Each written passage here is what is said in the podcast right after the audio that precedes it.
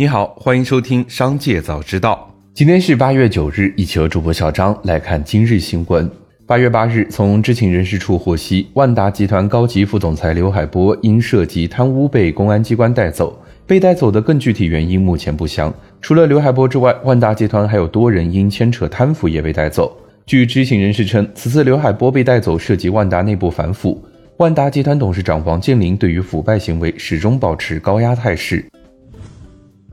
八月六日晚，TFBOYS 十年之约演唱会在西安奥体中心体育场举办。据西安发布七日消息，根据第三方抽样调查统计，本场演出前后，西安住宿线上提前预订量较去年同期大幅增长，尤其是八月六日至七日出行总订单量同比增长百分之七百三十八，门票收入三千五百七十六万元，直接带动四点一六亿元的旅游收入。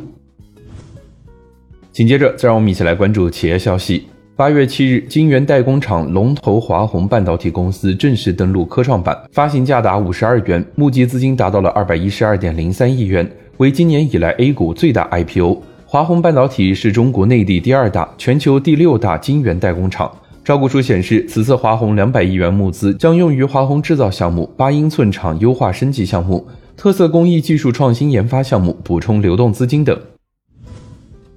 星际魅族拟调整芯片业务，今年应届生或被全部优化。多名独立信源处消息，因业务无实际产出且投资成本高，星际魅族 AR 芯片业务部门即将进行人员调整。该部门大约有两百名员工，今年入职的应届生有四十余人。调整计划是裁撤所有应届生，留一小部分老员工。赔偿方案正在商定中。近日有媒体报道称，蔚来和奔驰达成合作，前者将向后者开放换电平台，开启新的盈利模式。对于这一消息，蔚来汽车表示不实消息。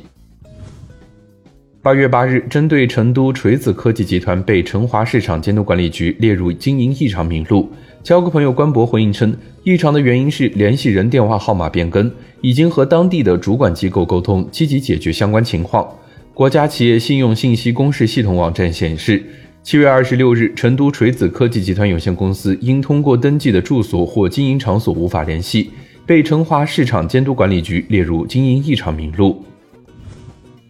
地人八月七日发布消息称，将退出中国的汽车材料业务，将把从事碳纤维等复合形成材料业务的中国子公司出售给青岛柯达时代智能装备有限公司。二零二三财年将计入特别损失约六十四亿日元，地人将把经营资源集中到北美基地，加快改善受益能力。据称，如果北美业务无法实现改善的话，还将考虑出售业务。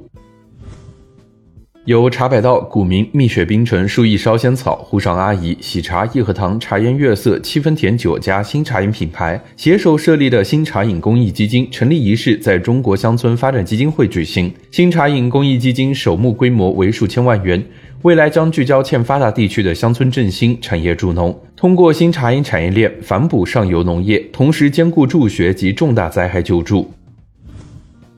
紧接着，让我们一起来关注产业消息。今年以来，证券经纪人数量已减少近四千人。与此同时，投资顾问增援近一千五百人。这组数据折射出券商经纪业务发展有了新趋势，从业人员的结构正在加速转变。随着券商由传统经纪业务向财富管理业务转型，这一此消彼长的态势或将持续。近年来，券商纷纷布局财富管理领域。但在实践中也面临着诸多问题，如重产品销售、轻持续服务、投顾人才队伍参差不齐、多层次金融产品仍然稀缺等。中金公司表示，全球彩电市场格局正经历又一次变革，凭借面板优势和中国品牌出海大趋势，中国彩电品牌有望抢占全球领导地位，盈利能力持续改善。二零一三年以来，随着乐视、小米等进入彩电行业，低价倾销使得行业竞争加剧，品牌厂商盈利能力持续下行。近年来，国内彩电市场的竞争格局在改善，互联网品牌势能减弱，传统头部品牌份额持续提升。进入八月份以来，多家车企通过官降、新车优惠、终端让利等不同形式加入降价大军，涵盖车型超过二十款。价格从五万元到三十万元不等。记者从中国汽车流通协会处了解到，国内经销商库存指数在经历了连续三个月下降后，七月份经销商库存预警指数再次反弹至百分之五十七点八。同时，在成交价格持续走低的背景下，已有百分之三十二点七的经销商调高了下半年的销量目标。这意味着国内汽车市场销售压力加剧，新一轮价格战或将重新开启。据日本共同社消息，日本多家有色金属公司正致力于从智能手机、车载锂离子电池中回收稀有金属的循环利用业务。其中，JX 金属今春全面启动日本国内最大规模的实证实验。实证实验由 JX 金属公司 JX 金属循环解决方案实施负责，从锂离子电池中提取镍、钴、锂，并还原为电池材料的设备已于三月全部完工。该公司将主要处理家电和电脑的锂离子电池，使其不起火后粉碎，再通过浸在硫酸中等步骤回收稀有金属。以上就是今天商界早知道的全部内容，感谢收听，明日再会。